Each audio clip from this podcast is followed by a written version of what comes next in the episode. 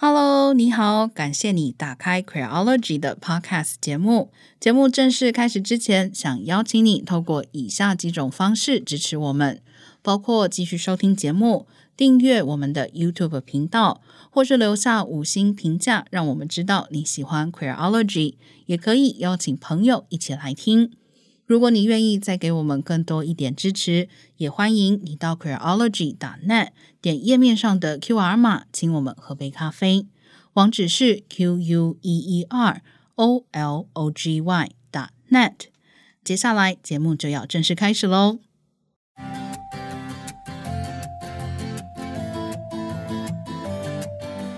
各位听众朋友，大家好，欢迎收听今天 Queerology 的 Podcast 节目，我是娜娜。我是 V 太，今天是 Small Talk 的单元哦。现在应该同时听到我跟 V 太的声音，下意识都可以反应是 Small Talk。对，那不晓得上个礼拜大家有没有听到一个新的声音呢？这是我们一个新的单元节目。我在男人谷，主持人是阿喵。这个节目其实之前有推过一个。短的介绍集，解释为什么会做这样的一个节目。上周推出了正式的第一期。我觉得简而言之，概括来讲，就是要关心跟科技还有科技业有关的性别话题。推荐大家先去听听看，可以先把 Small Talk 关掉也没有关系，先去听。如果你上礼拜还没有听的话，没错，因为我觉得这个节目特别的地方在于，阿喵是自己亲身有在戏谷工作的经验，所以他。跟大家分享的内容不只是大家会在媒体上面看到的新闻报道，也不只是理论，而是一些他自己在生活中体验到的真实的感受跟经历。我觉得跟我们其他的节目比起来，算是有一点点小小的差距，因此真的非常推荐大家可以去听听这个节目。除了推荐大家听这期节目之外呢，今天还要很不合时宜的来补一句新年快乐，因为其实我们最近收到的一些捐款里面呢，会有留言，你们在捐款里面的留言我们都有看。那有一句新年快乐是现在才看到，所以要跟这位捐款的朋友再说一声新年快乐。对，虽然年都已经过了快一个月了，但是。没关系，下个年还没有来之前都可以。是，而且说到过时，正好蛮符合我们今天的主题的，就是不合时宜的不只有我们而已，还有基督教保守团体们。没错，大家标题应该都已经看到，我们今天就要来讨论守贞教育。对啊，其实选这个题目的时候，我个人真的是有犹豫了一下，就是真的真心真心的觉得，哇，二零二一年了，我们还要谈守贞吗？但问题就是会有像是基督教论坛报这样子的，你要说是媒体吧，好吧，那媒体好了，还是会去有一些言论在推广守贞的概念，而且我个人最痛苦的一点是。不是推广守贞这件事情让我感到痛苦，而是他们用贬低不守贞的人的方式来推广守贞。嗯，这一点是每一次谈守贞真的让我觉得很痛苦的地方。嗯，没错。我们先跟大家小小的介绍一下这件事情的背景，以免有朋友不清楚。因为基督教论坛报后来这篇引起争议的文章是被删除了。简单说呢，基督教论坛报呢之前在他们的脸书粉丝页上面呢发表了一份文宣，指出婚前性行为需要付出代价。他们就讲到说，因为如果你有婚前性行为的话，会影响你伴侣在婚后的亲密感。在未来新婚的时候失去拆礼物的新鲜感，就好像是你煮饭的时候，如果太早打开电锅，饭就会不好吃。嗯，就是其实我看到这篇文宣的时候的第一个反应是，这个比喻也太老旧了，因为其实我们很多很多很多年前以来就一直不断的看到基督教会用类似的比喻来讨论。以前曾经出现过有过婚前性行为的人，就像是被嚼过的口香糖啊，或者是就像是被使用过的便利贴啊，然后这一次变成了电锅，就觉得他们的比喻能力好像不是特别有创意。重点是，我觉得所谓的譬喻这件事情，应该是要能够贴近那个事物的本质，然后透过譬喻，可以让一些没有办法在第一时间了解这个本质的人，透过比如说贴合自己生活的经验啊，或者是透过贴合自己的感受，然后来理解这件事情。但是这些譬喻，我坦白讲，就是。他连最基本的这个功能都做不到，比如说像拆礼物的新鲜感，呃，所以结婚之后你们只打算做一次爱吗？没错，哎，这个部分我还真的没有想到，守贞教育的推广在台湾。一直不是新鲜事。我因为这则 po 文而回去找了我过去曾经针对守正教育这件事情写的文章，惊讶地发现那已经是二零一三年的事情了。当时其实基督教团体在台湾就是推出过所谓的真爱立约活动，他们利用和学校合作，然后进入中小学校园，提供所谓的性别教育，在这个性别教育的。课程当中呢，推广守真的思考，甚至是鼓励中小学学生去签署守真的证书。也就是说啊，我在此宣誓，我不会有任何婚前性行为这样子。嗯，那后来当然是有经过一些性平团体的抗议。我其实并不清楚现在这样子的团体是不是还有在各地区的中小学活动。但如果有的话，这其实是蛮令人焦虑的事情，因为像反对守贞教育的我们一直不断强调的事情，也是像娜娜刚刚说的，问题并不是出在你提倡守贞这件事情，也不是人们没有资格、没有权利决定自己要不要有婚前性行为，而是说在守贞教育的脉络里，性是被贬低成一件肮脏的、羞耻的事情，而且只能在特定的情境下发生。所有在这个情境之外发生的性，都应该要被惩罚。这其实才是守贞教育最大的问题。嗯，我觉得重点也就在于刚刚 V 太讲到的这种所谓的特定情境。这个特定情境的指定，其实也使得。守贞教育其实是在巩固既有的性别想象，或是既有的性别互动，甚至于是既有的与性别相关的社会制度。比如说，守贞的这件事情的前提，我觉得大概有两个：一个就是你一定会结婚，一个就是你一定会找到真爱。嗯，所以才会有守贞这件事情嘛，因为你是守着要等到某一个时候。然后可以不守，我其实真的是不能够理解为什么守贞的前提必须要是结婚。那如果我一辈子都不结婚的话，我一辈子都不能有性行为吗？背后又有一种态度，就是说你的性其实不是你自己的，你的性在最后是要交给别人的。这个我也依然不懂，就是这是我的身体，嗯、我的性欲。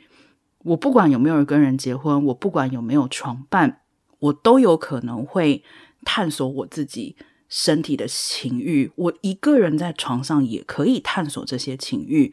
所以，像以我个人来说，我认为守贞的很多前提是不成立的，却又要反过来说，就是因为在守贞教育里面，这些前提都是成立的，所以我所看到守贞教育带来的危害。不只是说教大家不要在结婚前有性行为，而是在这样子的一个教育之下，它其实已经带有太多其他的前提了。嗯，没错。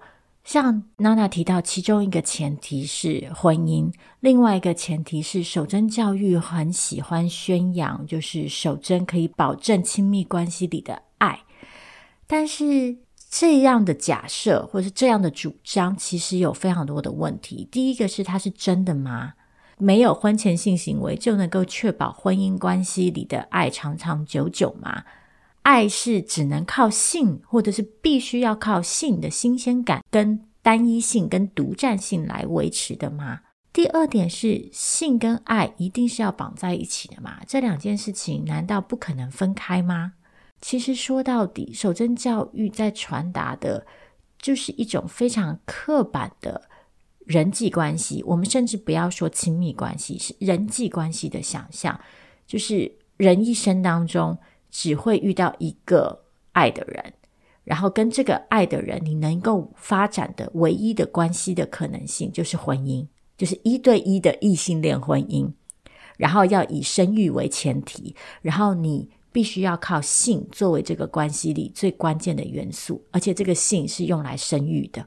嗯，守贞教育的问题在于，他们传达了这一整个系列的思考模式跟人生规划，把这样子的意识形态用一种恐吓的方式强压到年轻的男性跟女性身上，借此。剥夺了我们在人生当中探索其他可能性的可能。嗯，更严重的是，没有遵循这一套规则的人，就可能会因此受到各种生理、心理跟社会性的负面后果。嗯。其实我想举一个比较极端的例子哦，就是像刚刚 V 太提到这种一对一双人仪式的异性恋亲密关系，是守贞教育的前提假设，或者说是一种预设。但是我们也可以看到，这种预设其实存在很多的不确定性。当然，其中一个就是你可能不会跟一个人一生一世。那我不要说那种就是大家感情淡了以后分开。我讲一个最极端的例子，比如说。变成官夫寡妇呢？嗯，如果你面临你的所谓一生一世的伴侣，因为意外或是任何其他的原因离开了这个世界上，诶，守贞其实也管这个哦。但是你如果再仔细看，你就会发现，守贞管的是女人，认为女人不应该改嫁，认为女人不应该找新的对象。我觉得守贞教育去用一种很美丽的东西去包装自己。浪漫啊，爱呀、啊，真爱、真心、永志不渝等等，这些粉红色的东西底下包裹的，终究是父权社会对特定性别的性的压迫。甚至于再进一步来讲，我们去看守贞教育里面的很多不恰当的譬喻，基本上都是在讨论女性的身体。没错，他的这些譬喻里面来讲的话。都是在批评女性，虽然他好像也鼓励男性守贞，可是事实上他所采用的这些故事也好啊，或者说是说明也好啊，其实都是在针对女性，认为女性不应该在婚前有性行为。没错，我觉得娜娜讲到了一个很关键的问题，就是守贞教育里其实存在着巨大的性别不平等，尽管。提倡守贞教育的人跟团体会说不，他们提倡的守贞是不分男女的，他们希望不论男女都不要有婚前性行为。但是这样的说法忽略了在当前的社会里，在一个父权社会的性别规范底下，守贞教育对于男女的执行力道就是不同的。因为在父权社会里，女性的性跟身体自主确实受到了比较多的钳制，女性缺少机会跟平等的权利去探索自己的情欲。譬如说，主动探索自己情欲的女性可能会遭受到攻击、承受荡妇之类的污名。嗯。像娜娜刚刚说的，这些比喻其实也都是在攻击失去了贞洁的女性是一种不神圣、不光荣，甚至不干净的存在。这其实对于女性造成的压迫是巨大的。其实不否认啦，在人类的潜意识里面来讲，所有的第一次其实都具有一种特殊性，不管什么样子的事情，比如说初恋，这个确实在大家心里面应该也都是具有一定的特殊性。嗯。但我真的觉得，把一个人第一次的性行为提升到这么高的一个，我姑且称之为高度好了，我其实真的觉得蛮匪夷所思的。诶，就是如果。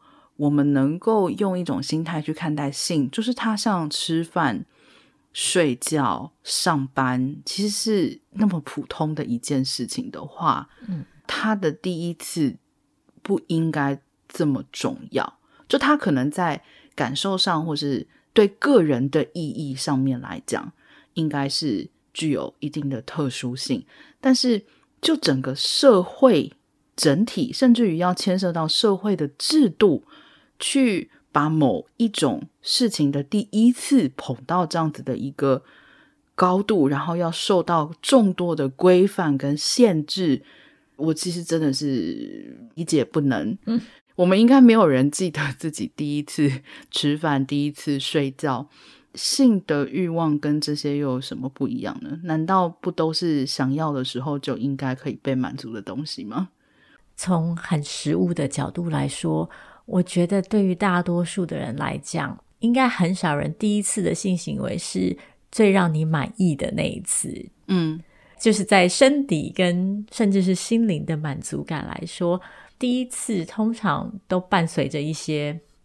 尴尬啊，适应啊，嗯、甚至是不愉快。嗯、所以我真心的希望，对于每一个人或绝大多数的人来说，你的第一次绝对不是你最好的一次。我希望你的人生有很多很多很多美好的新经验。其实你讲到第一次，我有点想要跟你分享我第一次的时候后来的感觉。嗯，虽然我现在在讲就是守贞教育的时候，可能大家会觉得我听起来非常淡然，然后我都在吐槽他。但我必须要承认，在我发生第一次性行为之前，守贞教育其实在我的生命之中是一个潜移默化的过程。就即使我没有什么团体来我的班上敲门，然后说你签这个守贞小卡，但是我所接触到的某些东西里面，我不晓得是书籍，或者是电视，或者是整个社会的态度。我确实受到了守贞观念的影响，然后它就是反映在我发生第一次性行为之后。嗯，我当时对自己非常的震惊而且愤怒，就是我一边在心里面出现了一种，嗯、哇，我刚刚失去了所谓的贞洁，这会不会对我的未来有影响呢？嗯、如果我离开了现在的女朋友，如果下一个女朋友嫌弃我已经跟别人发生过性关系的话，我要怎么办？嗯，大概焦虑了三十秒之后，就转变为愤怒，就是妈的，我怎么会有 这种想法？这个想法是哪里来的？我为什么要有这种想法？我一个没有被人家当面灌输过贞洁教育的人都产生了这种想法，我当时真的非常的生气，我觉得太可怕了。啊，我完全懂这个感受，因为我也有过类似的经历。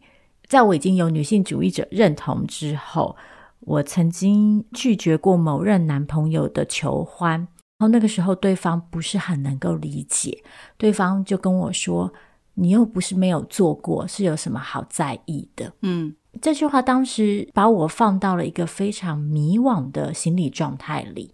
一方面，我在理性上跟情感上都知道他没有资格这样子要求我，嗯，那但另外一方面，我被他这样要求的时候，我又觉得我好像亏欠了他什么，嗯，对啊，为什么我对他跟对我的前任男朋友这么不公平？尽管我知道我拒绝他是因为我还不想跟他发生性行为，嗯，甚至我就像跟娜娜一样，我也开始产生了对自己。极度的愤怒，就是我觉得我一个女性主义者，一来我怎么可以被这样要求？二来，诶，他是不是说对了？我是不是心里真的抱持着某种保守的价值观，导致我觉得要拒绝他？所以，我是不是不够解放？我是不是不够自主？我是不是对我自己的身体不够？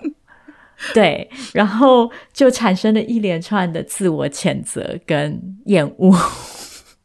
好，我想各位听众朋友到这里应该已经发觉了，就是女性主义者的内心，可能只有我跟 V 太啦，都有很多伤痕，而且我们有很多小剧场，就是会不断的检视自己，就是哦，我这样讲对不对？我这样想对不对？我这样是不是违背了我所信奉的价值或者是原则？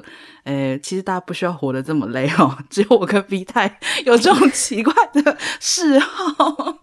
对，我真心的希望。年轻的女生们不需要经历过我经历过的事情。没错，我跟娜娜可能因为我们卡在一个时代里，我们的女性主义启蒙其实很多时候不是太快乐。嗯，这个过程当中涉及很多我们跟自己的冲突、跟社会的冲突，然后努力和解的过程。嗯，那我自己确实是蛮希望，在女性主义思考越来越普及的今天，在我们有各种管道可以分享、可以传播女性主义思考，然后可以获得支持的情况下，新生代女性主义者可以更自由、更没有内疚、没有冲突的。去了解女性主义的思维。对，V 太说的太对了。其实我说对自己的愤怒之后，我的愤怒就转向了对守贞教育的愤怒。然后就是 V 太刚刚说的，因为当时的感受就是我可以。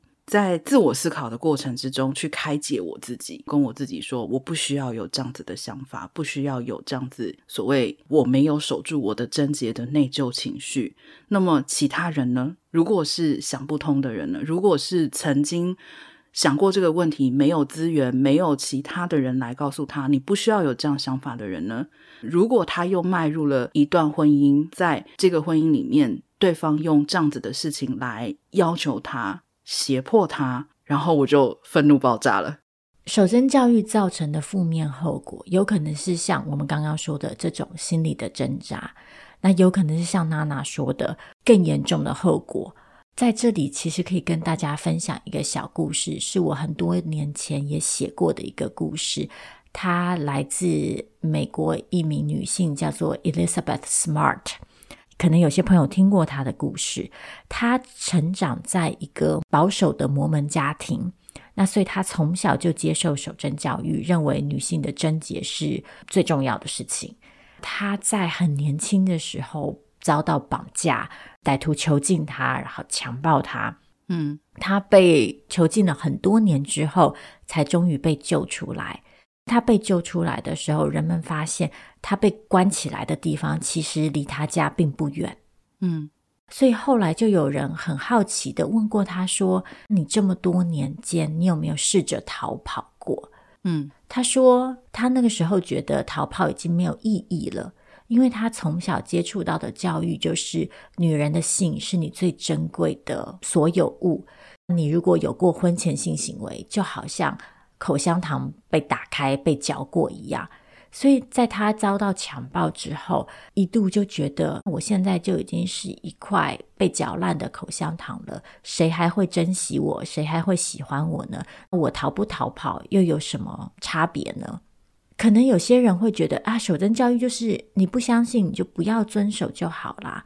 但是其实并不是这么简单。因为在守贞教育的意识形态里，关乎着我们怎么想象性、形塑性，进而到我们怎么用性去定位我们的价值，这对个人的影响可以是很巨大的。嗯，在 V 太刚刚讲的这个故事里面，其实我觉得也包含了一件我们以前讨论过的事情，就是女性这个角色。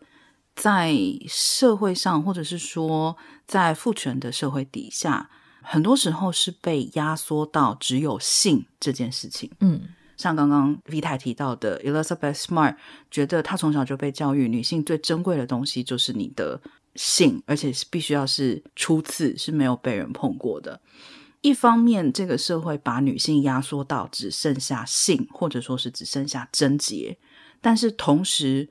更进一步的是，又不允许女性把这件事情拿在自己的手上。所以，当女人生下来，其实首先就已经被性化。你在这个父权的社会里是一个被性化的物品，你的性是要提供出来的。你不应该有才能，不应该有学识，不应该有任何其他的东西。你基本上到最后是要。成为所谓的性的对象或者是目标，不管是透过婚姻的形式或者是其他的形式，你是要被这个东西绑住的。同时，因为你是要被这个东西绑住的，所以当然这个东西你不能拿在手上，它不属于你。这其实才是守贞教育最大的目的。你的性不属于你，属于另外一个人。其实这才是守贞教育背后最大的那个讯息。嗯。你不是为了自己在所谓保守贞洁，其实讲到底，你是被教育要为其他的人来保守贞洁。其实我们再进一步讲的话，守贞教育的思维，其实也就可以解释为什么性性暴力还是经常被男性拿来当做一种压制女性、支配女性、控制女性，甚至伤害女性、惩罚女性的工具，也解释了为什么性暴力的女性受害者常常觉得难以启齿、难以求助，然后让性暴力成为一个一辈子都走不出来的伤痕。其实这也都是彼此相关的。嗯，所以其实也想要强调一下，就是。不管如何，性其实都只是我们生而为人的其中一个面向而已。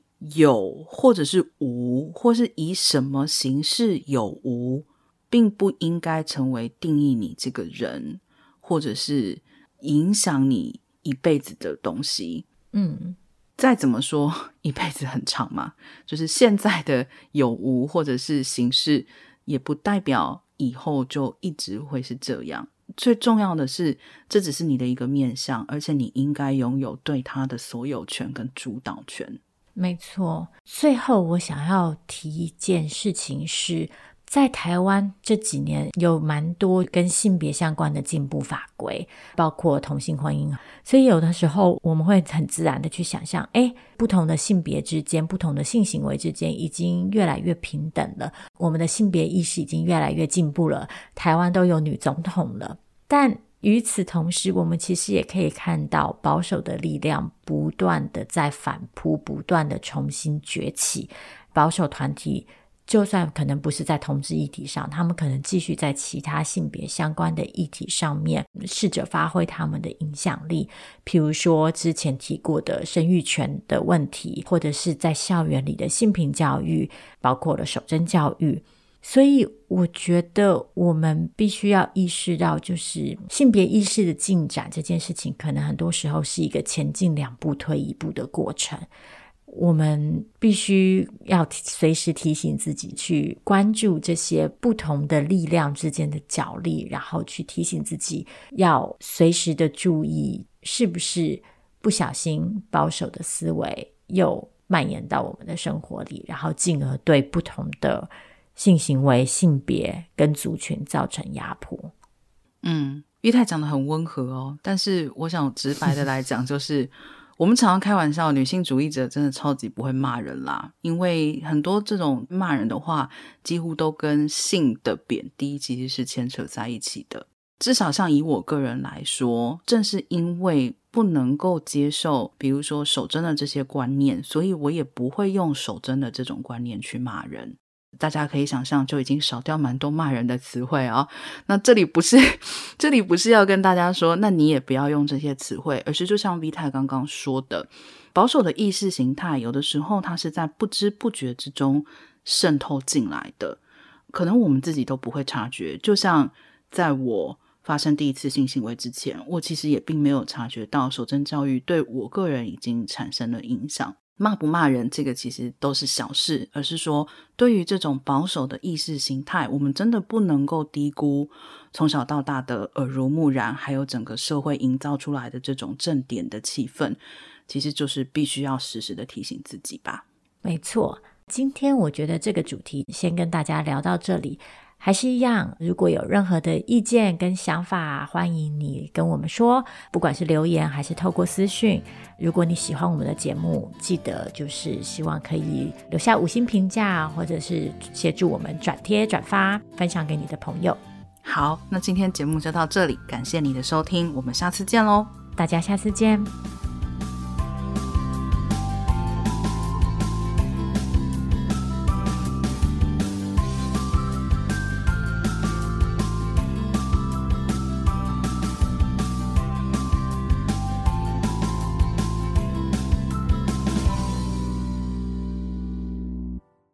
Hello, Creology 的听众朋友，谢谢你收听 Creology Podcast 节目。